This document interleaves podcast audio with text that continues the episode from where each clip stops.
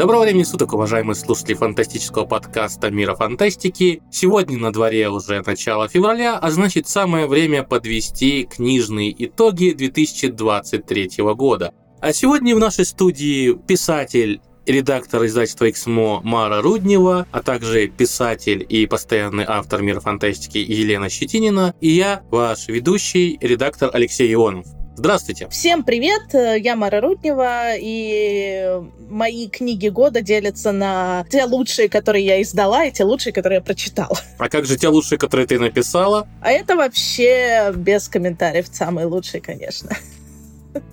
Всем привет, я Елена Щетинина, меня уже не раз слышали, надеюсь, что еще не раз услышат, но пока мои книги не доползают не то, что до лучших, но в принципе до топа, но я не расстраиваюсь, поскольку их тогда бы сейчас бы обсуждали, ругали говорили бы разные вещи, в том числе не очень приятные. Поэтому я даже это рада, поскольку можно поругать многие другие книги самостоятельно и не думая, что могут тебе когда-нибудь ответить на это. Лен, я вот в прошлом году, собственно, дошла до финала выбора читателей читателей на LifeLip, поэтому меня теперь как только не ругают. Так что все к лучшему. С боевым крещением, наверное, надо сказать. Да.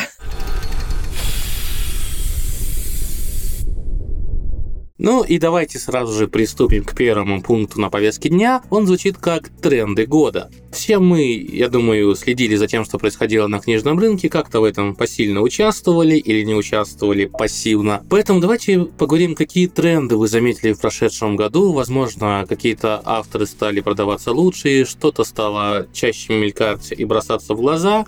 Что лично вам запомнилось из того, что вы могли бы назвать трендами ушедшего года? Основной тренд, который, мне кажется, который сейчас летит вперед, расправив крылья на сияющем мече, это азиатская фэнтези. Причем как от китайских авторов, так и от американских, европейских и от русских. Я сама в прошлом году открыла потрясающую серию «Алый клен». О романе «Небесная собака. Спасение души несчастного» еще поговорю сегодня. Так, в принципе, хочу сказать, что азиатское фэнтези ищут, любят, читают, потому что это не только классная история, но и классный визуал всегда. И сейчас читателю стал очень важен визуал. Так что это прям сочетание всего самого лучшего. Ну и плюс азиатская культура, не Китай и Япония, в меньшей степени и Корея тоже только набирает обороты. Но благодаря дорамам тоже очень растет популярность. Ну и, конечно, благодаря благословению небожителей, того, что Дунхуа купил ашки на поиск, и очень-очень сильно расширился, конечно, фандом. Ну и у нас вышла система. Прости, система? Система «Спаси себя сам» для главного злодея. Еще один роман Масян Тунсю очень долгожданный, выстраданный, очень классно оформленный. Женя Сафонова была редактор, ну и есть. И очень круто сделана книга, конечно люди, которые немного не в теме восточной фантастики, точнее восточного фэнтези, сидят сейчас и так вежливо молчат.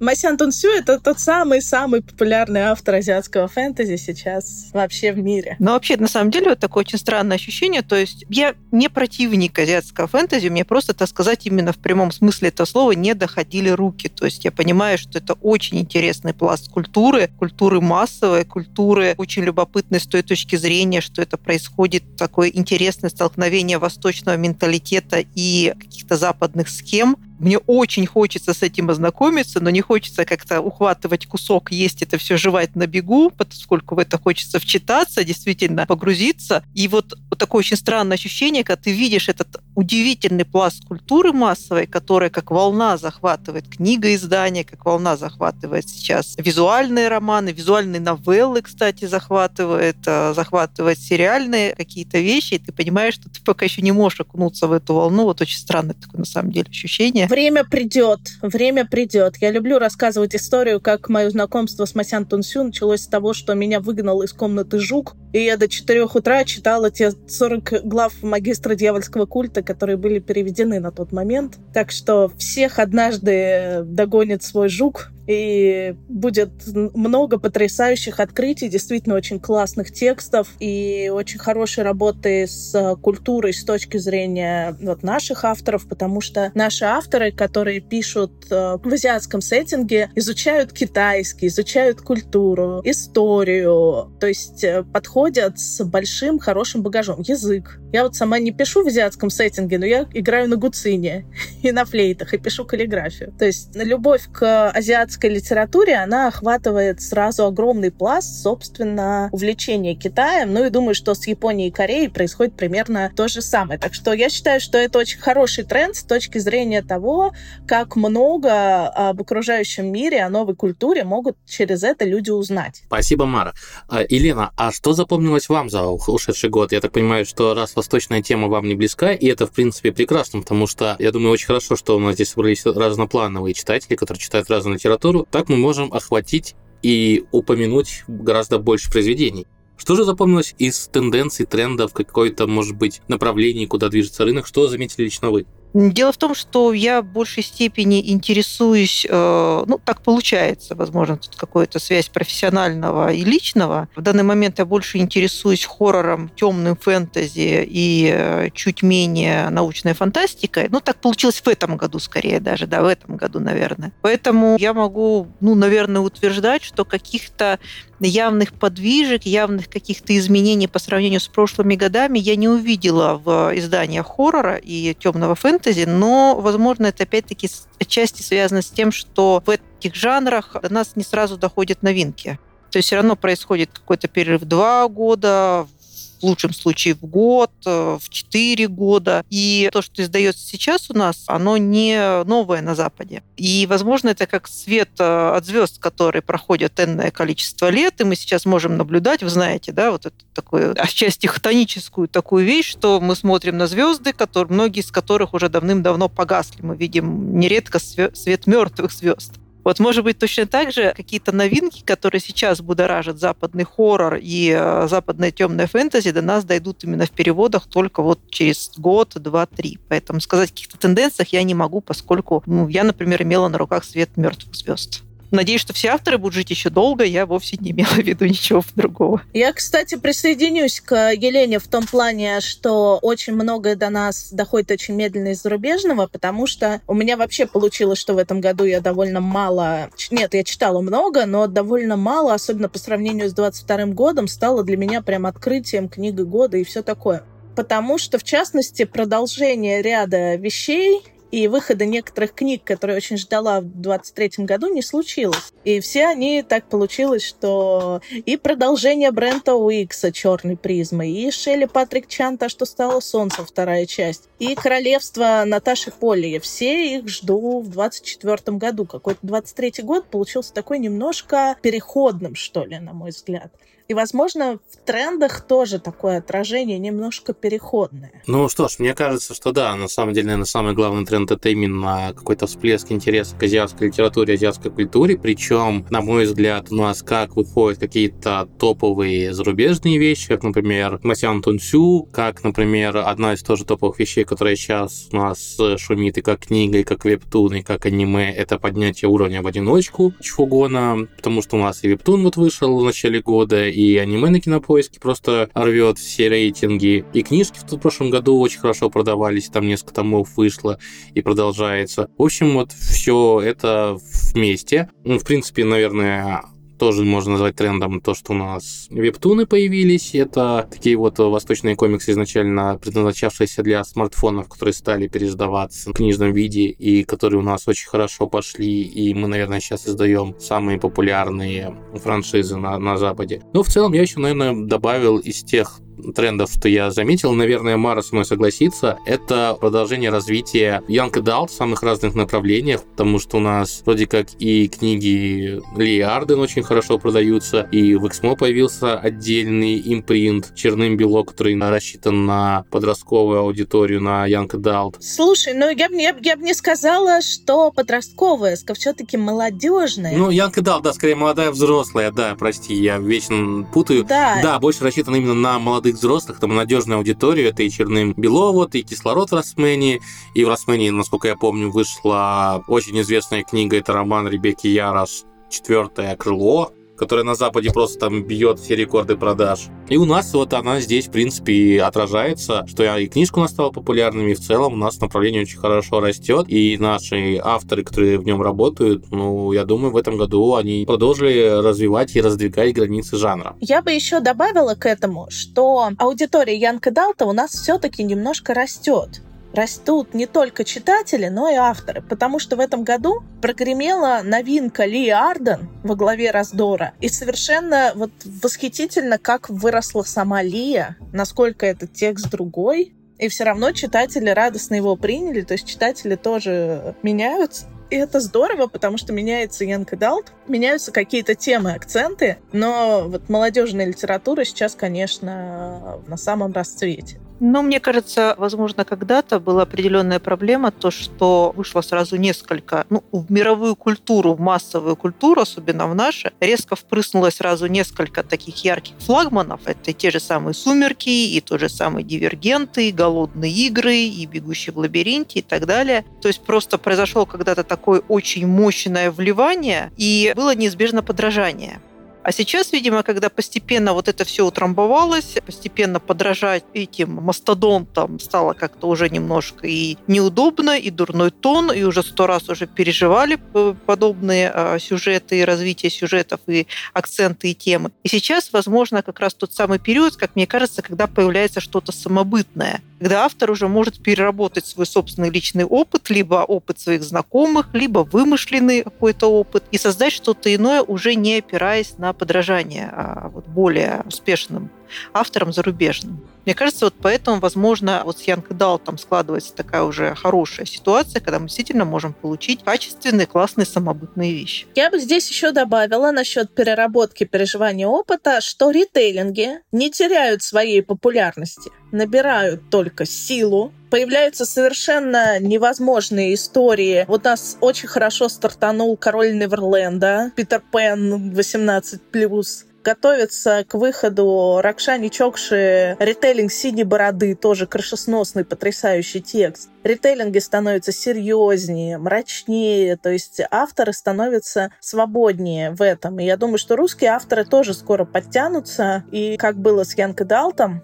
то же самое это авторы найдут свой голос, потому что, ну, очень много тем, возможностей для ритейлинга есть и в русской литературе, и в мифах. То есть потихоньку ищут новые варианты, не только привычные, что вот мы перепишем греческие мифы, а вот здесь мы перепишем про Кощей и Василису, но и какие-то новые э, углы зрения появляются, новые мотивы. За всем этим очень здорово наблюдать, как она растет, и в частности, как русские авторы, особенно молодые, становятся смелее. Да, ритейлинг, кстати, очень неплохая штука. Она позволяет иметь, с одной стороны, ну, тут Нельзя, конечно, привести в пример знаменитую метафору о карликах, стоящих на плечах великанов. Это, в общем-то, было бы немножко оскорбительно, наверное, для авторов. Но, тем не менее, они позволяют взять авторам какую-то базу, какую-то базис, на который можно опереться, где проговариваются какие-то монументальные вещи, какие-то вещи, которые легли в основу очень многих культур, какие-то вечные темы, и переиграть их, поскольку сделать хороший ритейлинг известного мифа – это та еще сложная работа. Это не менее сложно, чем создать собственный мир, закрутить в нем свои законы, создать каких-то собственных самобытных персонажей. Хороший ритейлинг – это очень мощная работа исследовательская, очень сложная работа по ассоциациям, очень сложная работа по вписыванию персонажей мифа, например, в современную культуру, если мы хотим сделать ритейлинг мифа, именно в рамках современной культуры. Поэтому мне кажется, что авторы, которые хорошо, качественно работают с ритейлингами, это очень хорошие авторы каждый раз, когда кто-то начинает при мне наезжать на ритейлинг, я всегда сажусь на одну и ту же кобылу и нудю, что если бы Шекспир не переписал Ромео и Джульетту, то никто бы не знал про рассказ Матео Банделло. Ну и, собственно говоря, если так посмотреть, Шекспир перерабатывал огромное количество и народных мотивов, и каких-то историй, но знаем-то мы в итоге Шекспира. То же самое, в общем-то, с действительно качественными ритейлингами, потому что их суть, как правильно заметила Лена, в подаче какой-то истории, уже знакомой, через современную оптику. Потому что главное, что меняется у читателя, главное, что меняется в мире, это оптика, это взгляд на какие-то вещи, которые раньше казались нормальными, а теперь вдруг э, стали, ну, по-другому их стали воспринимать. Например, всякие темы с личными границами, преследований, там, опять же, вечный вопрос э, феминизма или абьюза. То есть на некоторые вещи стали смотреть кардинально по-другому, и переработка каких-то мотивов с другим взглядом очень заходит аудитории. Почему, собственно, так э, взлетела Церцея Мадлен Миллер, например? И почему появилось огромное количество ритейлингов, которые стали пересматривать взгляды на древнегреческие трагедии со стороны женщин. Появилась Федра, появилась Клетимнестра. То есть люди стараются взглянуть с другой стороны и в том числе на благодарную аудиторию, потому что еще один тренд, он продолжается. Это женщинам про женщин героини сильные, героини умные, героини смелые, героини в том числе независимые даже в романтических историях, если мы говорим о Янке Далте, ну, в общем-то, и в Рамфанте тоже такое случается. Хочется, чтобы героиня была не приложением к герою, а самостоятельной единицей. И очень интересная динамика сейчас входит э, в популярность. Это слабый герой и сильная женщина. То есть полная смена ролей в динамике. За этим, конечно, очень интересно наблюдать. Ну вот да, кстати, э, замечание так называемой, кстати, фемоптики которая сейчас почему-то очень многих из-за своего названия э, вызывает сразу отторжение. Оно не имеет, как правило, никакого отношения к феминизму в тех уродливых формах, которые очень многие пугают. Но надо сказать, что это фемоптика, взгляд на какой-то миф через призму женщины, это, в общем-то, не новое решение. Давайте, например, вспомним миф о Ясоне. И можно вспомнить ту же самую Медею Еврипида, Собственно, в то же время, когда у нас и действовал миф о Ясоне, у нас параллельно действовал миф, где главную роль играет Медея. Давайте вспомним, например, Одиссею. Да, нежная любовь к Пенелопе и Навсекае у писателей, она не прекращается, потому что, да, про Одиссею всем нравится, он герой, он трикстер, интересно, но сейчас оптика смещается в сторону того, а как же там жила в этот момент Пенелопа? Да, причем мы, если вспомним, в самом мифе она описывается не как бесплатное приложение герою, а как женщина тоже очень умная, женщина со своей точки зрения, женщина, которая могла водить за нос толпу женихов.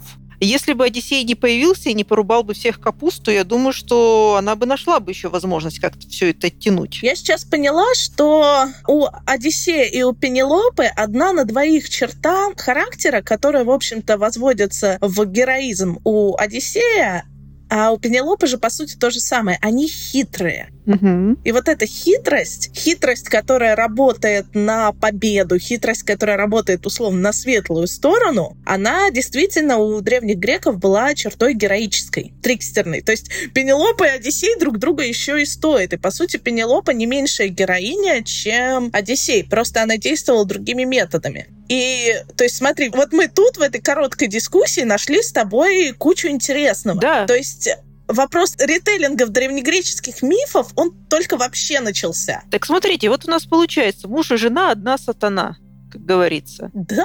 Давайте все-таки к трендам вернемся 23 года, потому что мы, мне кажется, немножко отвлеклись в сторону.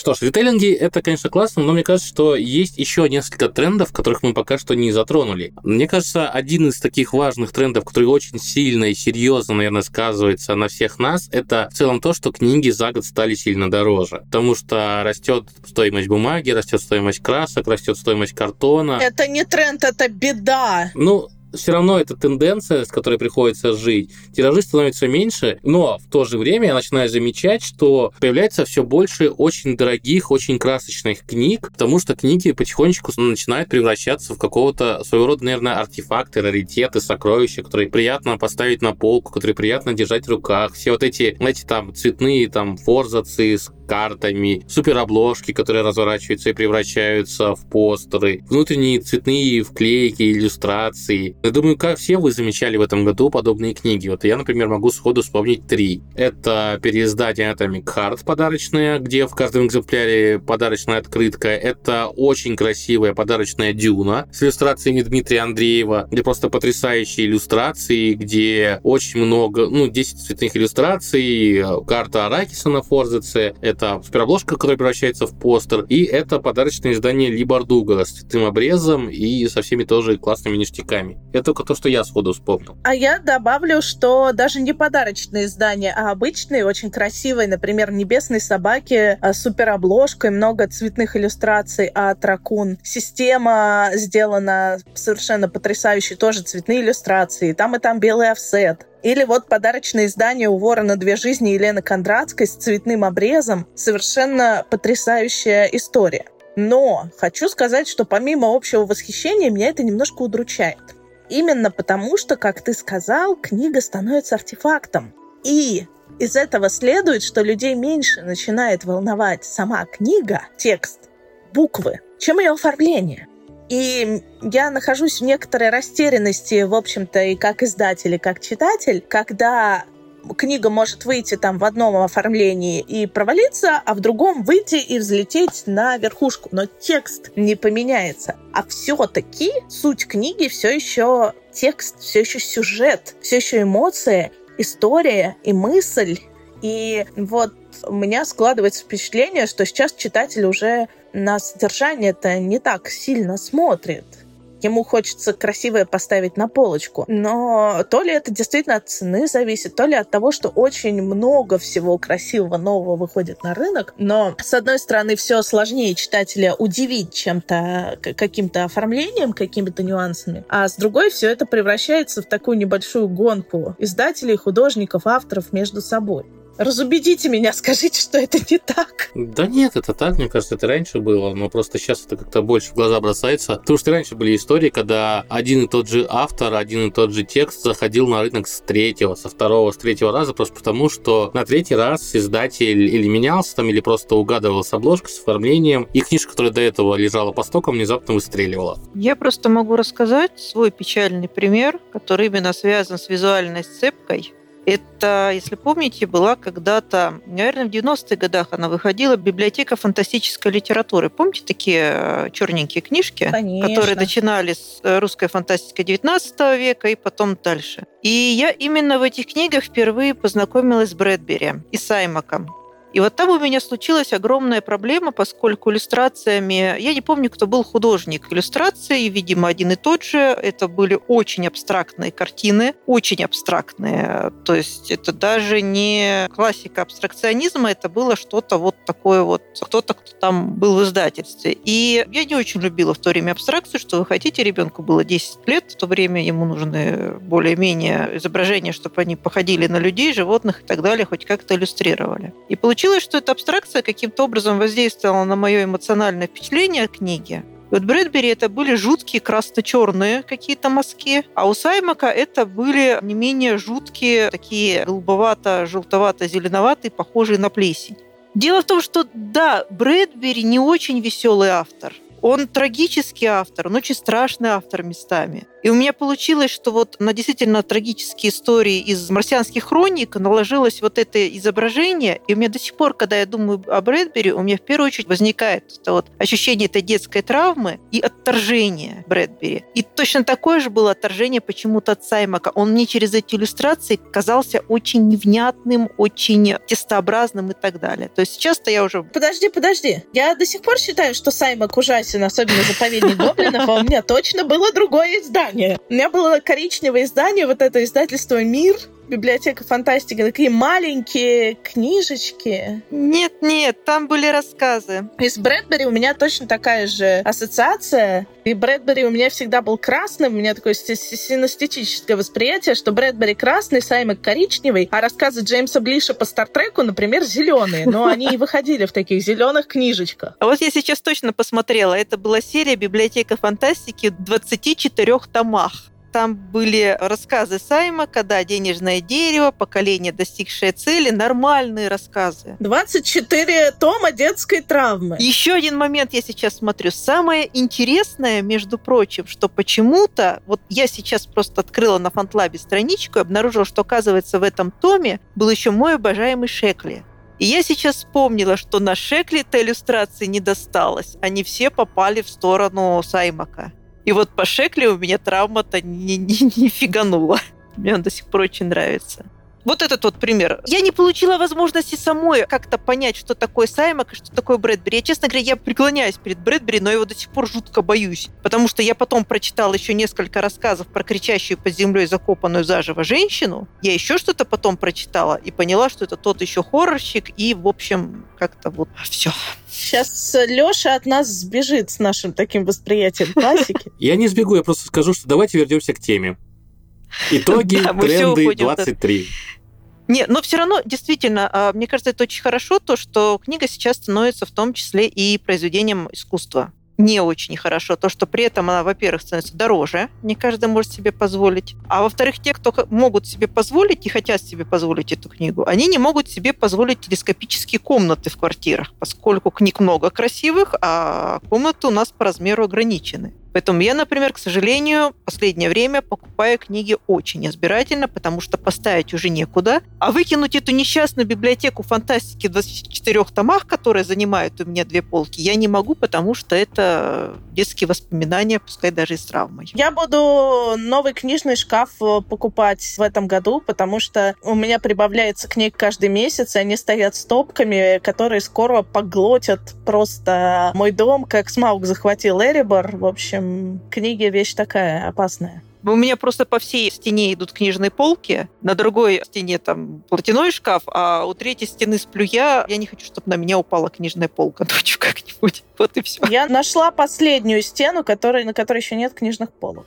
Потолок. О, Мне кажется, отчасти проблема появления столь большого количества подарочных красивых изданий в том и заключается, что люди стали реже покупать книжки, и их тяжелее мотивировать на покупку, и поэтому издатели стараются как можно больше вложить в оформление, чтобы, ну, мы знаем, что ты сейчас стал покупать меньше книг, поэтому вот смотри, какую красивую штуку мы издали, ее точно стоит купить. Ну, в принципе, логично. Огромное количество книг. Человек просто сейчас имеет возможность благодаря телефонам, планшетам, читалкам поглощать огромное количество книг, и он это делает в виде электронных книг. И это логично, в общем-то, что покупают бумажные издания меньше, к сожалению. и многие читают в электронке, потом покупают бумагу, если понравилась очень книга. Такое Да. тоже бывает.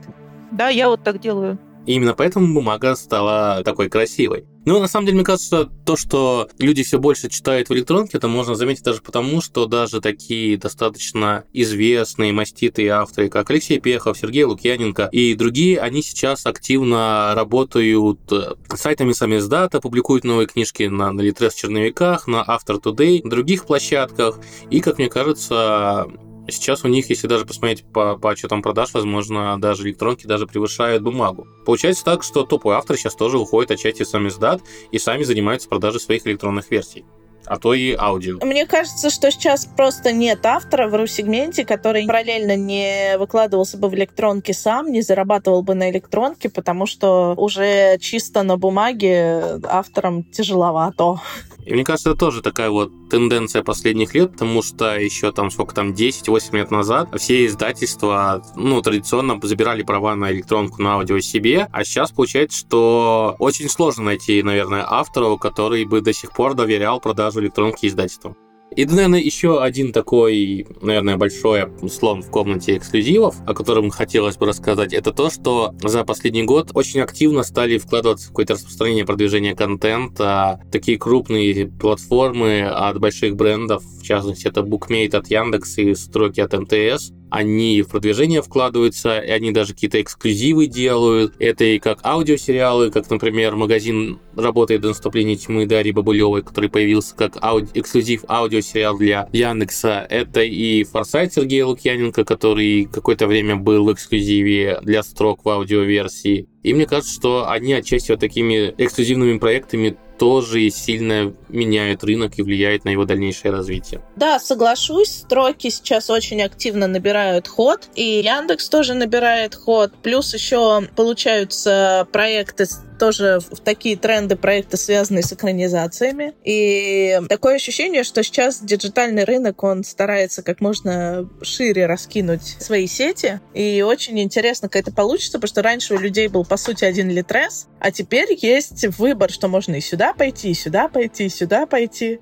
Появилась большая конкуренция среди площадок. И это хорошо. Определенно. Интересный такой тренд заметил, что многие авторы, которые раньше издавались в Армаде, а в Альфа-книге это Леша Пехов, Ольга Громыко, Виталий Языков, они сейчас активно развивают комиксы. Они все начинают сотрудничать в основном с одним и тем же издательством с Альпакой, и Альпака сейчас издает очень красивые, действительно очень интересные, в том числе эксклюзивные издания с мерчем комиксов, основанных на их э, произведениях, например, на «Крадущемся в тени» или на «Страже» Алексея Пехова, на «Верных врагах», если я не ошибаюсь, Ольги Громыка, и вот сейчас Виталий Языков вроде тоже начал издавать свой известный цикл «Дорога домой» тоже в комиксном варианте. Это, мне кажется, тоже достаточно интересное такое сочетание культовых фэнтези-историй в новом графическом наполнении. Я хочу сказать, это не только издательство «Альпака». Камильфо вместе с Черным-Бело выпускают комикс по Марии Морку. Ли Арден. И в целом, да, комиксы, ну, это направление развивается. Мне кажется, еще и потому, что, опять же, из Азии к нам пришел тренд на маньхуа, все так же популярна японская манга, и красивые картинки, они сейчас, ну, реально привлекают людей. Люди стали очень визуальны. Очень визуальны.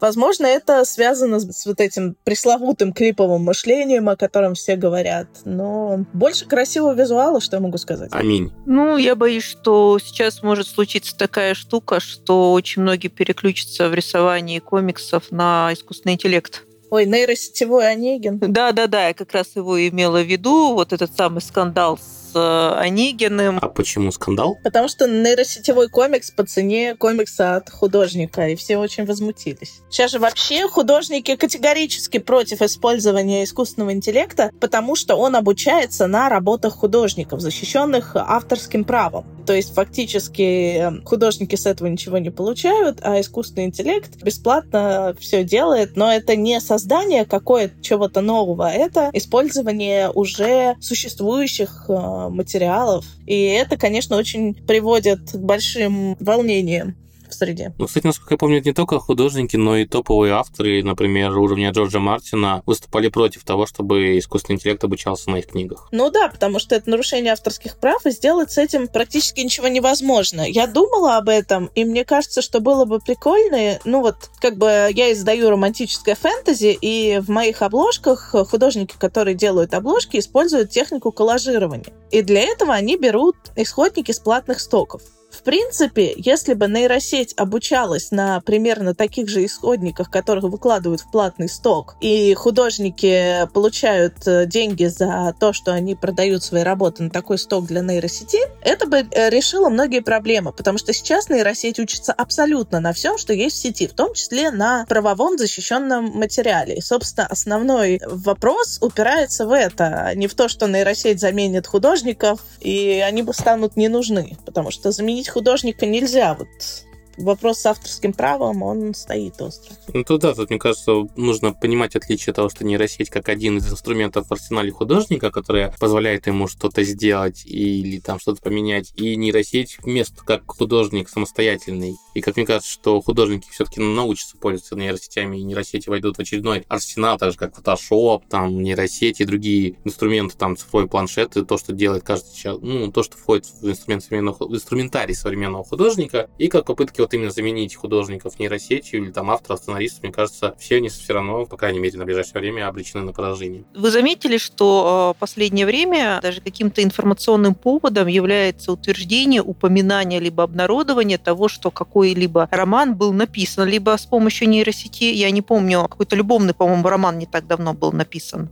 ну как не так давно, пару месяцев назад было упоминание, что каким-то образом там это было создано. И вот недавний, я не знаю, был ли это скандал, но э, недавнее упоминание, что лауреатка одной из премий в Японии призналась, что некоторая часть ее романа, как я поняла, там все-таки несколько абзацев было тоже написано с использованием искусственного интеллекта. Что это является уже какой-то частью хайпа, сказать писателю, не художнику, а именно писателю, что он использовал вот нейросеть в написании. Да, потому что, мне кажется, писатель немножко больше защищен, чем художник, потому что букв ограниченное количество, и у писателя нет своего ярко выраженного стиля в том смысле, в котором это есть у Артера, когда нейросеть просто может скопировать стиль, который там Артер нарабатывал годами. Нейросеть учится на огромном количестве литературы, не всегда хорошей, и на этом действительно сейчас хайпуют. Но это как раз, мне кажется, временное явление, потому что это очень скоро перестанет быть новинкой, перестанет удивлять, и не будут так реагировать. Ну и, честно говоря, вот я даже как-то раз пару раз попробовала проверить, насколько можно нейросетью что-то написать. Там, честно говоря, очень получается, как правило, то, что, как говорится, проще пристрелить, чем лечить. То есть проще этот абзац написать руками, нежели сидеть и пытаться переделать то, что тебе там выдало. Слушай, мне тут рассказали, что чат GPT переводит с русского на английский. Тут уже переводчики напряглись. Вот тут да, кстати, вот на самом-то деле электронные-то переводчики работали-то уже давно, и лет 10 даже назад. И на самом деле переводят-то не очень э, плохо, не очень плохо. Они переводят э, нормально. И, кстати, раньше радовались, и переводчики были рады, что можно взять там, например, забросить какой-нибудь там промпт, и он тебе выдаст подстрочник. Переводчики раньше были за. Это им э, облегчало работу. А сейчас-то наоборот как раз получается то, что мы породили, то нас и погубит. Он действительно переводит хорошо. Получается, что оно не помогает, а отбирает работу. Это восстание машин уже какое-то началось. Да? Так что нет, нейросеть плохой тренд. Мы не одобряем использование нейросетей в искусстве. Нет, использовать можно, наверное, но при этом предупреждать, что это нейросеть. Ну, знаете, как вот бывает, вот раньше были, вот, не знаю, цирки там с бородатыми женщинами и так далее, а сейчас очень часто вот цирки в том же самом в заряде, когда робот наливает кофе. Он это делает очень медленно, так это, но все за ним наблюдают, поскольку это интересно. Либо когда на каких-нибудь выставках там катаются роботы, либо там роботы Яндекс, Ой, там например, такие доставщики. У, такие умилительные роботы. Еще робот-кошечка да. вроде бы есть. А а еще эти доставщики от Яндекса, которые застревают в сугробе, да. им всем помогают. Их сделали с такими глазками. Я помню, они такие милые, вот ездили вокруг офиса Яндекса, ими все любовались. Они вот подходят к тебе, пытаются тебя объехать. Вот они вот так вот в душу-то и западают. Мы знаем много фантастических фильмов, которые начинались так а заканчивались восстанием машины и истреблением человечества. И Том Харди, он один. Он нас не спасет. Но пока что это еще не книжный итог и тренд 23 года, поэтому, поэтому давайте перейдем уже к книгам. У нас мир фантастики подготовил, разумеется, прекрасный материал, в составлении которого участвовали все книжные авторы, постоянные авторы, редакторы мира фантастики. И давайте сейчас каждый назовет какие-то три свои главные книги по итогам года, и мы попробуем сравнить, насколько они совпадают с итогами журнала. Поэтому давайте каждый по очереди, наверное, Мара и Лена назовет какую-то главную книжку, которая запомнилась за прошлый год, а потом еще сравним то, что получилось, с теми итогами, которые составили мы все вместе таким вот коллективным разумом. Я тут получусь немножко предвзято, потому что главная книга прошлого года, не считая моих, ха-ха, для меня «Небесная собака», потому что я и как читатель ее очень полюбила, и как издатель, и это действительно очень хороший, очень продуманный материал, автор Лин Нян-Нян. Это русский автор, работающий под псевдонимом. И «Небесная собака» — это прекрасная история про учителя и ученика. Ученик должен стать небожителем, но оказывается, что в прошлом он был ни много ни мало владыкой демонов, и прошлая жизнь нагоняет его и всячески мешает, а учитель старается сделать так, чтобы он вознесся все-таки, потому что от этого зависит благополучие целой страны. Такая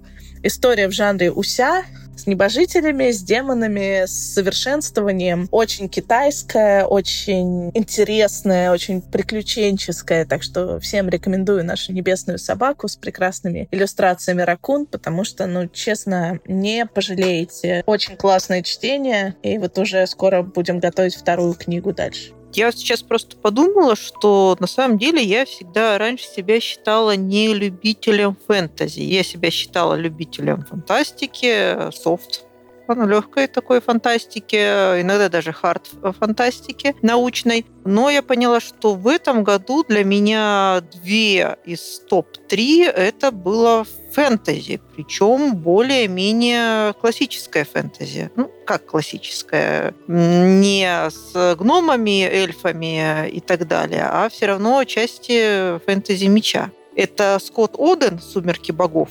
Это вторая часть истории о Гремнире. Это Ричард Нелл «Короли рая».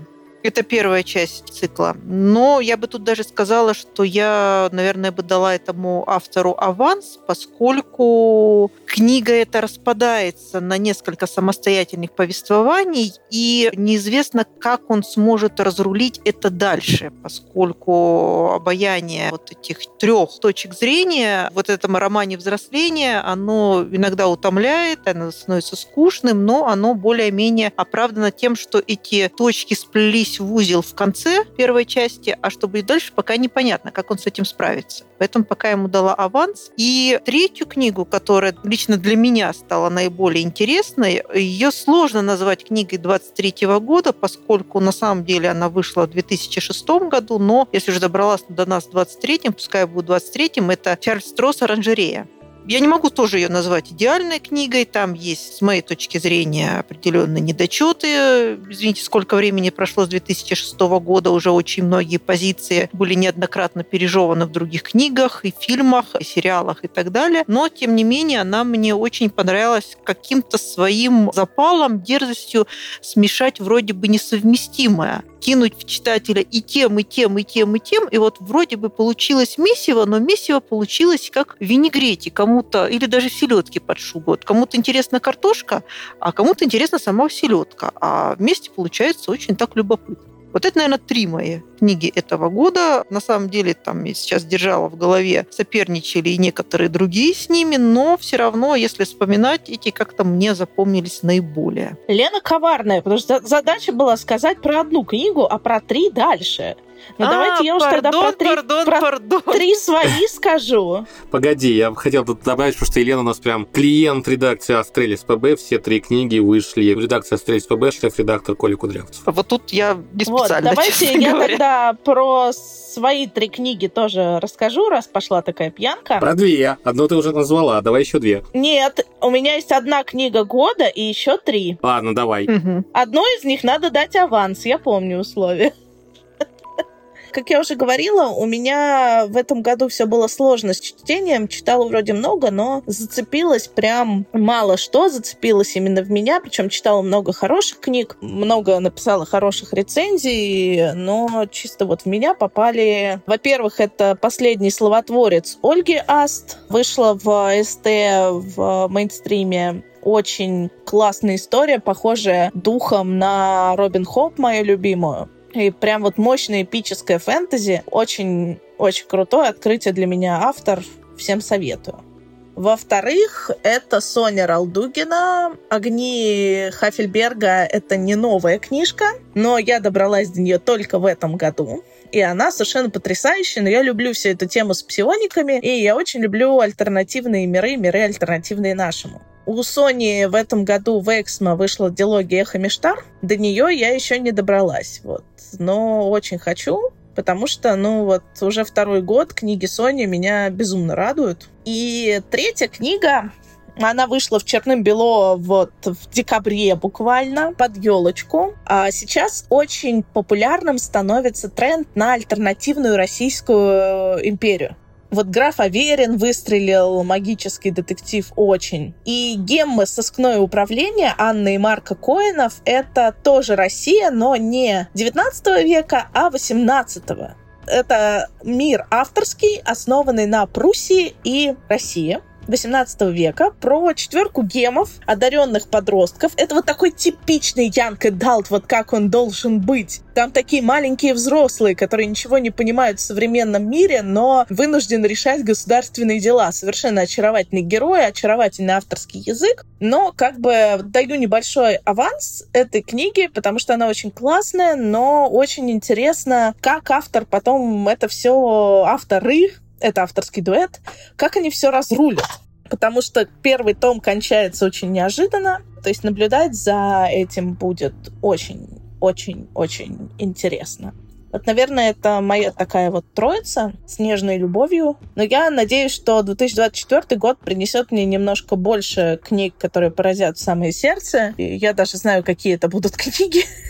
Но ждем. Мне очень запомнилось в этом году цикл Марты Уэллс про дневники автостража, дневники киллербота. Это очень такая интересная научная фантастика, достаточно легкая, с э, мазками таким нарисованным миром, но при этом мир такой достаточно мрачный получился, с очень харизматичным эмоциональным главным героем, который, получается, что там у нас автостраж это андроид, но который все больше становится человеком и обретает все больше человеческих проблем. Там достаточно интересные сюжеты, автор вроде как не повторяется, постепенно цикл обрастает большим количеством второстепенных персонажей. Но мне вот не очень понравился последний роман, который вышел в этом году на английском System Collapse. Какой-то вот мне показался достаточно проходной. На русском зато вышел почти весь Деннис Тейлор. Хроники Боба — это очень интересная, отчасти, наверное, очень гиковская история о инженере, который попал в мозги космического корабля и который там построил целую космическую империю. Цикл очень классный, очень интересный, с кучей отсылок. И мне, наверное, стоит отдать автору должное, при том, что он там уже понаделал кучу клонов. Все-таки персонажи получились достаточно отличными друг от друга, хотя все равно некоторым бобам уделяется больше внимания, чем другим. Но при этом там действительно есть какое-то развитие характеров, есть какие-то истории, и прям иногда от некоторых бобов не хватает.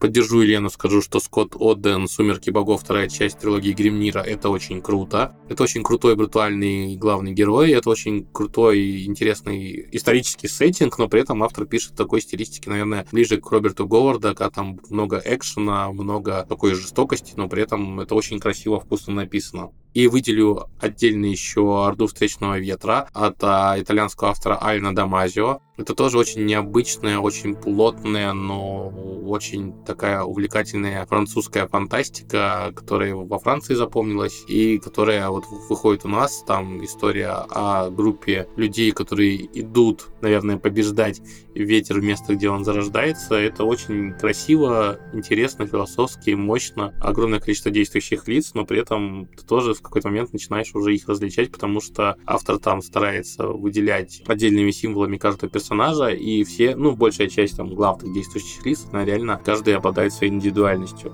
Получилось, в общем, очень неплохо. Что ж, друзья, как я уже говорил, у нас есть свои журнальные итоги мира фантастики. Какая книга из тех, что попала в итоги именно мира фантастики, вам больше всех запомнилась? Из того, что попало в финал мира фантастики, я могу сказать, что Джон Гвин, Тень богов, очень мощная история. Я писал на нее рецензию. Это очень крутое фэнтези со скандинавскими вайбами оно очень хорошо, жестко, реалистично. То есть это для фанатов такого крепкого, немножко алдового фэнтези.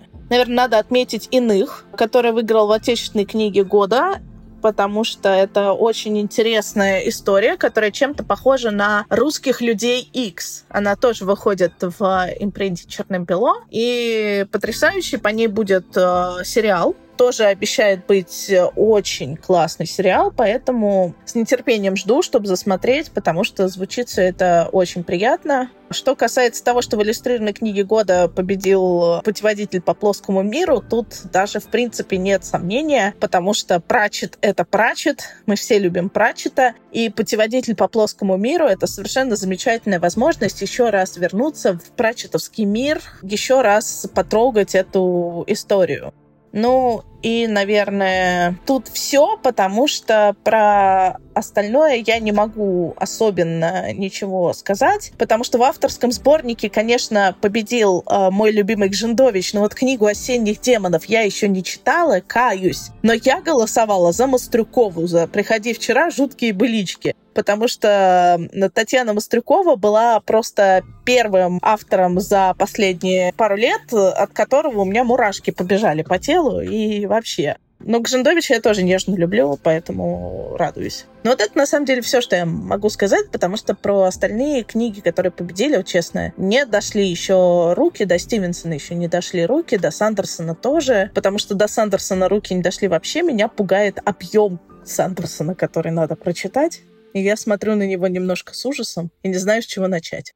Ну, я смотрю, что на как минимум три книги из тех, что победили, я писала рецензии в «Мир фантастики». Это «Синдром отката» Нила Стивенсона. Я писала также рецензию на «Иных» Александра Яковлева и на «Путеводитель по плоскому миру». Вот что интересно, что я немножко, честно говоря, удивлена, почему победил именно синдром отката, потому что это Стивенсон. Вот кристаллизованный Стивенсон, как он есть. Фантастика ближнего прицела слегка сомнительным э, фандопом, но это не в сторону Стивенсона, ни в коем случае пинок. Слегка сомнительный фандоп для персонажей. То есть идея, которая лежит в основе всего происходящего, она рождена одним из героев, и ее целесообразность, в общем-то, очень сомнительна, что, в общем-то, дальше и доказывается самой книгой. Ну, это Стивенсон.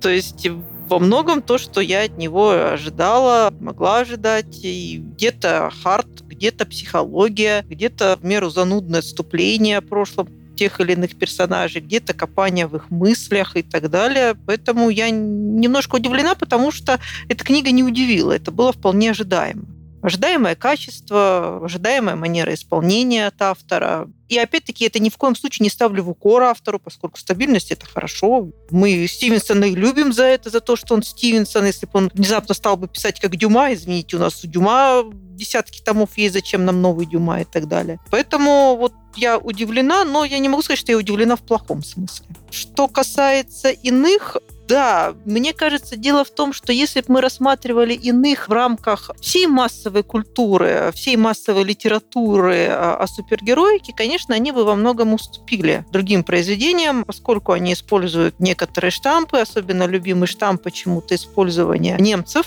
но я понимаю, что наследие Аненербе для массовой культуры, для массового мифа, эзотерики и о где-то спрятанных идеях, о спрятанных знаниях, в общем-то, очень популярно. И, например, поддерживал его. А и... еще это «Привет, Магнета». Да, и Магнета, и вспоминаем даже тоже Индиану Джонса, где действуют нацисты, и вспоминаем также Хеллбоя, где, в общем-то, тоже воскрешают через какой-то обряд. То есть вот это, да, и совершенно верно, Магнета и так далее. То есть есть какие-то такие штампы, которые существуют в супергероике. Я не могу сказать, что штампы это плохо, поскольку комиксоидно-супергероический миф у нас строится на штампах, которые зритель, читатель, слушатель, если это аудиокнига, ожидает, и он может быть разочарован, если он не получит то, что он ожидает. Это как раз то самое хорошее ожидание. Но в рамках именно русской фантастики и русской супергероической фантастики, русской супергероической Янг и Далт, конечно, это, не скажу, что прям единственная в своем роде книга, я думаю, если покопаться где-нибудь на автор Today, мы найдем нечто подобное. Но если мы говорим о том, что вышло, да, это ну, явление.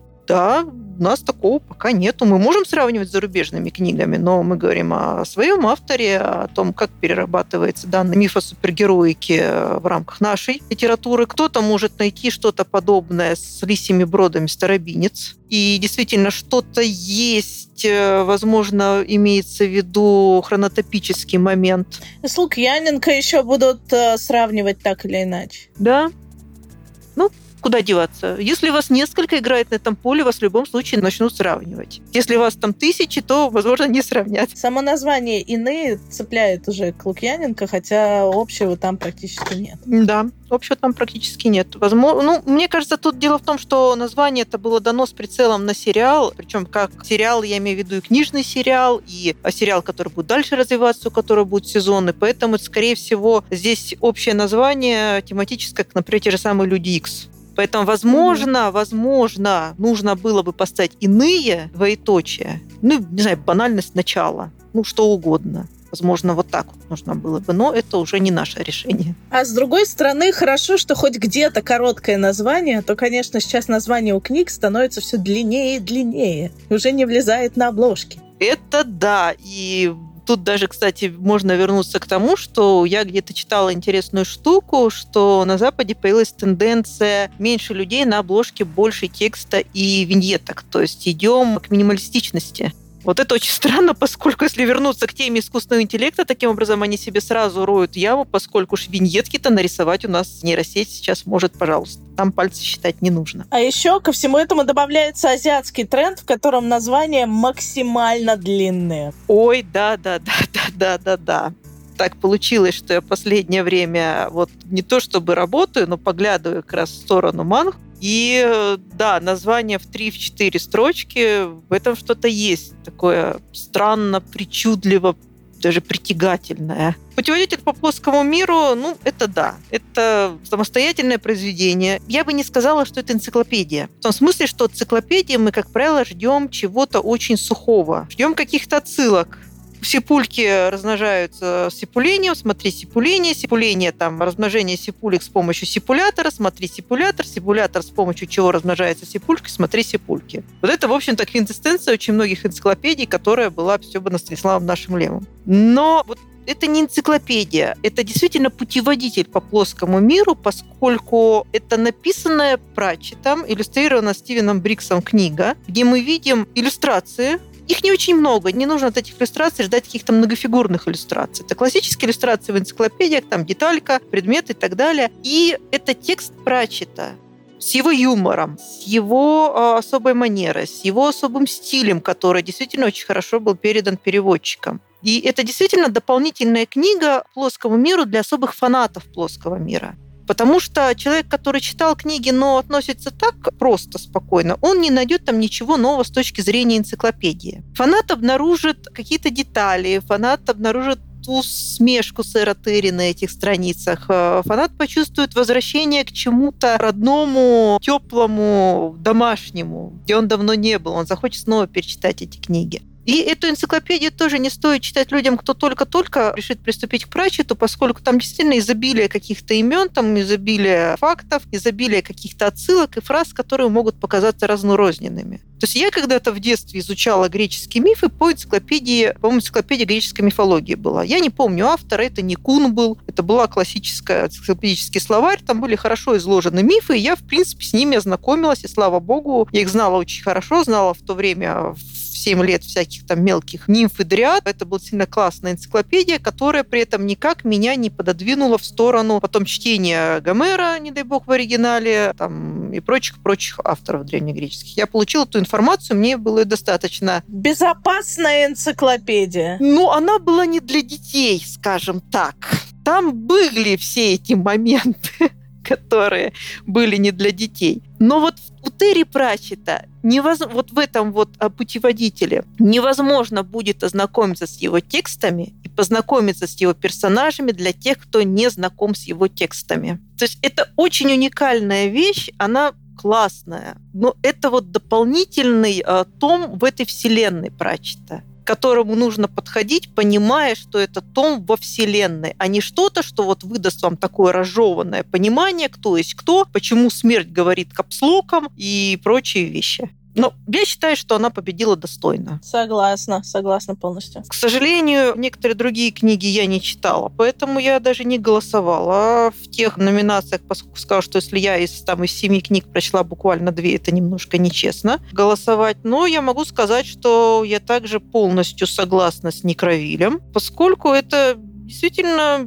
яркий, интересный, необычный, э, долгожданный, надо сказать. Я не помню, когда в Некроюль-то выходил в оригинале-то, надо посмотреть. В 94 году. В 94 году, да. То есть книга, которая... Я не могу сказать, что она сейчас свежо смотрится. Это, в общем-то, немножко так отдает таким лицемерием, когда там говорят, нет-нет, э, ты не толстая, нет-нет, у тебя нет морщин и так далее. Она действительно смотрится на свой 94 год. Но это очень классный 94 год. Эта книга классная для 94 года, и я не могу сказать, что она там прям устарела. Да, в ней есть такой небольшой флер ретро. Но, простите, мы спокойно читаем Брэдбери, мы спокойно читаем Шекли, и мы смотрим Стартрек. И нас нигде ничего не жмет и ничего не корежит. А это, кстати, вопрос оптики. Почему некоторые книги мы читать сейчас не можем, там, 90-х, 2000-х, а некоторые вечная классика. Мне кажется, это вот именно да. Э, уникально уникальность оптики и проблематика, которая понятна людям всех поколений. Да,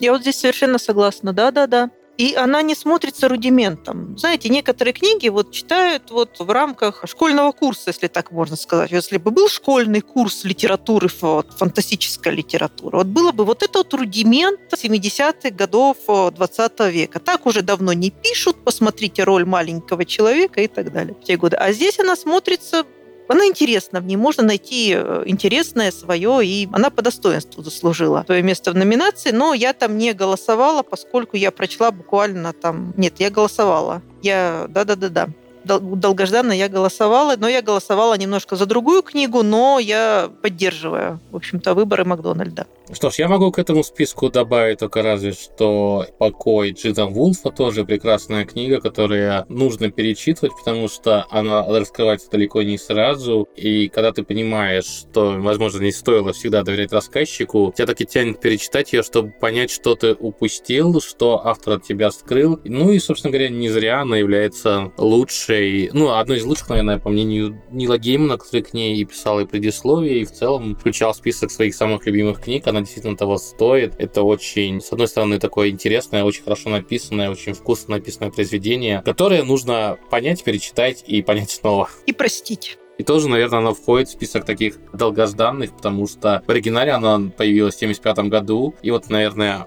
Лично я, для меня она входит в такой список тех вещей, которых нужно обязательно знать, просто потому что это такие основополагающие вещи в литературе, в фантастике, в жанре, на которых построено в том числе гораздо много, гораздо более поздних произведений. И тот же Гейман, возможно, раскроется по-новому, и лучше в чем-то ты его поймешь, когда прочтешь те книги, которые на него повлияли.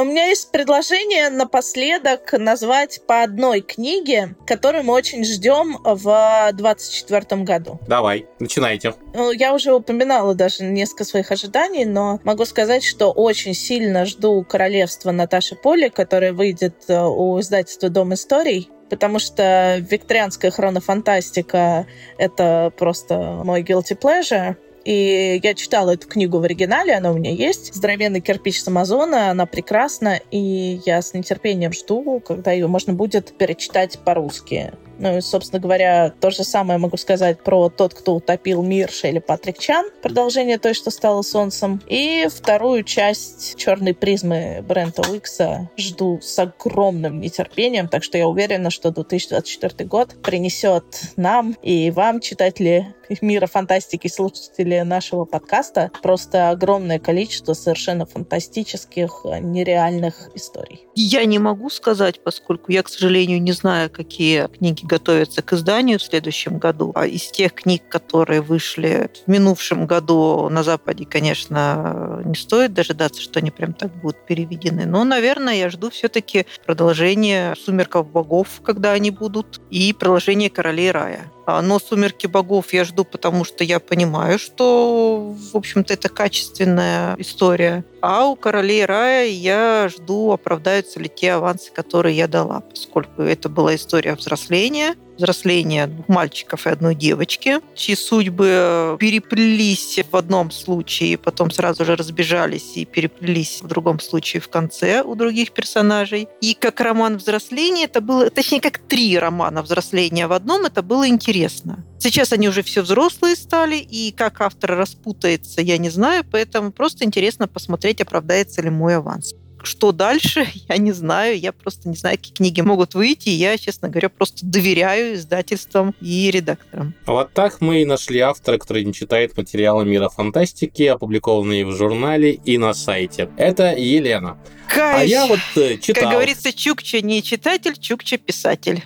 А я вот читал то, что мы вот публиковали, в том числе в ожидании года. Мне больше всего запомнилось три даже книжки. Это долгожданный роман Питера Бигля «Боюсь, вас водятся драконы», автора «Последнего единорога». Да! Эта книжка была написана еще в 2007 году, но она очень долго не могла выйти из-за того, что автор как-то умудрился потерять права на ее издание, долго судился, наконец-то ее получил. Это новая, вот, по крайней мере, я давно не слышал о новых книжках Павла Бочкалупи, автора там в одного ножа, заводной. Но наконец-то выходит новая книжка Навала, и это он пробует себя в интриганском фэнтези. Это очень круто, потому что Бочкалупи очень давно пропал с радаров. Я уже начал гадать, что с ним случилось, когда у него что-то новое выйдет. И мне очень интересно, что получится у Джеймса Кори. Точнее, у его половинок Дэниела Абрахама и Тая Фрэнка, авторов культового уже, наверное, цикла пространства, который одна из лучших вещей, что вообще случилось там в научной фантастике космоопере за последние 10 лет. У них выходит э, «Милосердие богов», The Mercy of the Gods. Это первая книга их нового цикла «Война пленника». И мне интересно, получится ли у них что-то новое и как это выйдет. Встретимся через год на том же месте. Да. И обсудим. И узнаем, что из наших ожиданий сработало, что нет, какие тренды получились, что попала в лучшее по прочтитанному. Возможно, это будет какие-то совершенно новые открытия. Возможно, те авторы, которым в этом году дали авансы, наконец-то его оправдают. В общем, будет интересно. Книг новых точно будет очень много, поэтому желаю нам всем заранее как можно больше свободного времени на их прочтение и больше ярких открытий, новых там сюрпризов, впечатлений, и чтобы авторы, которых мы возлагаем надежды, их оправдали. Обязательно читайте рецензии в журнале и на сайте Мира Фантастики. Таким образом вы будете знать все о самых лучших новинках года. Ну, в принципе, читайте материалы Мира Фантастики, мы же их Да. пишем специально для вас, ради вас, и мы надеемся, что они вам нравятся. А спасибо вам за внимание. Сегодня с вами были были Алексей Ионов, Мара Руднева. И Елена Щетинина. Мы прощаемся с вами на сегодня, но не прощаемся с вами в целом, потому что новые выпуски фантастического подкаста выходят каждую неделю. У нас есть э, новостной подкаст, который выходит каждый понедельник, в котором мы делимся там самыми яркими событиями прошедшей недели. И поэтому слушайте нас, читайте нас на сайте, читайте нас в журнале, будьте с нами. И до новых встреч в мире фантастики. Всем пока! Пока! Пока-пока. Мир фантастики.